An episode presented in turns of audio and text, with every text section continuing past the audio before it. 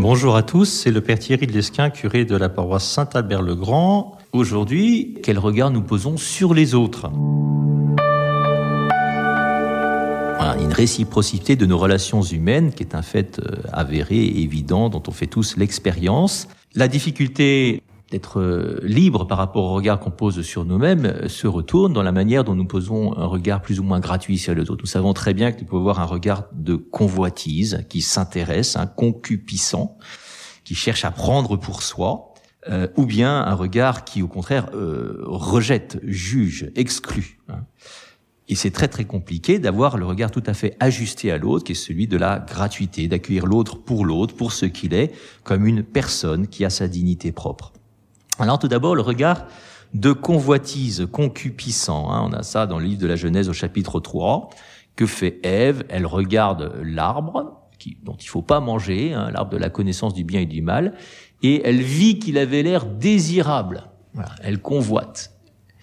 Et Jésus reprendra cette idée au chapitre 5 de Saint Matthieu, hein, celui qui a désiré, regardé et désiré une femme dans son cœur, a déjà commis l'adultère avec elle. Hein. Donc le regard que je pose n'est pas neutre, dans notre monde de l'image hyper érotisé, voire, voire plus encore, avec une, une, quantité astronomique de pornographie accessible par Internet aux premiers venus et parfois au plus bas âge, eh bien évidemment c'est un péril majeur de notre regard. Les yeux sont la lampe du corps, nous dit Jésus. Donc regard de convoitise, vrai péril pour les hommes, mais également regard de répulsion. Comment avoir un regard ajusté à l'autre alors, alors même que notre être profond réagit avant même que nous en prenions conscience, hein, de façon incontrôlée, soit pour de la sympathie, de l'attirance, de la convoitise dont je viens de parler, soit au contraire une sorte de sentiment de répulsion, d'agacement, de colère ou de peur toutes sortes de choses qui a, priori nous précèdent, sur lesquelles on n'a pas l'impression d'avoir la moindre maîtrise ou la main.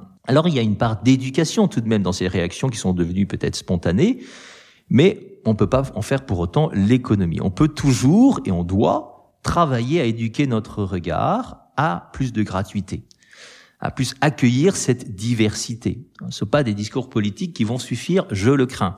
Ce qui nous permettra sûrement de progresser, peut-être, hein, car ce que nous connaissons bien ne nous inquiète plus de la même manière. Par exemple, et dans ce monde de l'image, si nous ne mettons pas un frein à ce que nous regardons, eh bien, ce sera difficile. Hein. Si nous regardons un film tous les soirs, eh bien, je vous annonce que vous aurez du mal à vous recueillir, tout simplement. Si vous regardez euh, l'actualité sans arrêt, même si je dis ça sur une radio, si vous écoutez l'actualité sans arrêt, eh bien, à un moment, vous allez manquer un petit peu de distance et de discernement. Voilà, il faut parfois faire une petite pause. Vous pouvez rallumer Radio Notre-Dame après, mais il faut faire une pause de temps en temps. Quoi. Ça ne suffira évidemment pas à enlever de nous les sentiments de sympathie ou de répulsion spontanée. N'empêche que s'il n'y a pas ce recueillement de l'être, hein, nous en serons proprement incapables. Hein, nous serons dépendants de nos, de nos, de nos pulsions, voilà, et de nos servitudes multiples. Un prêtre est au courant de ça. Il ne cesse de l'entendre dans notre monde contemporain. Le réflexe humain, normal, consiste évidemment à rechercher la sécurité, le confort, à assouvir ses appétits, si vous voulez. Je suis en sécurité avec ceux qui me ressemblent, qui sont de mon monde, avec qui j'ai des affinités. À l'inverse, j'ai aucune envie d'être avec les autres. Ils sont bizarres, hein, qui sont pas comme moi, que je comprends pas. Ils sont, ils sont bizarrement habillés, tout ce que vous voulez. Hein. Donc je les tiens très logiquement, autant que possible, à l'écart de ma vie, qui se ressemble, s'assemble. Alors la première question à se poser, finalement, c'est de savoir si c'est si mauvais que ça. Est-ce que c'est pas tout simplement normal est-ce qu'il n'y aurait pas euh, à accepter cet état de fait, rien à y changer de particulier du moment que nous parvenons à vivre à peu près convenablement en société? Alors si on est un tout petit peu honnête, on va se rendre compte que ce qui nous importe, c'est de vivre soi-même en paix, hein, et les autres nous importent un petit peu moins immédiatement. Mais c'est un calcul qui est finalement assez mauvais, rien qu'avec son intelligence. Si je ne suis pas moi-même dans une situation particulièrement désagréable, si je l'effort de regarder un peu autour de moi, je ne manquerai pas de constater que d'autres ne vivent pas dans une telle paix. Il y a ceux qui sont en marge du groupe, etc. Enfin, il y a tout un tas de raisons. Et je peux avoir assez facilement, je peux voir assez facilement qu'il y a des germes de division entre les groupes dans la mesure où ils sont un peu coupés les uns des autres. C'est pas difficile de voir non seulement qu'il n'y a pas d'amour entre certaines personnes, mais que ça peut avoir des conséquences fâcheuses, engendrer des souffrances, et même qu'à un moment ou un autre, je vais moi aussi en subir des conséquences. Oui. Intellectuellement, on peut déjà comprendre ça avec la simple règle d'or que vous connaissez tous par cœur. Fais à ton prochain ce que tu veux qu'il te fasse, ne fais pas à ton prochain ce que tu veux que tu ne veux pas qu'il te fasse, de manière positive ou négative, et que l'on retrouve dans toutes les cultures de l'histoire de l'humanité dignes de ce nom. C'est simplement la raison humaine qui nous permet de comprendre ça. Hein. Or, je suis le prochain de mon prochain.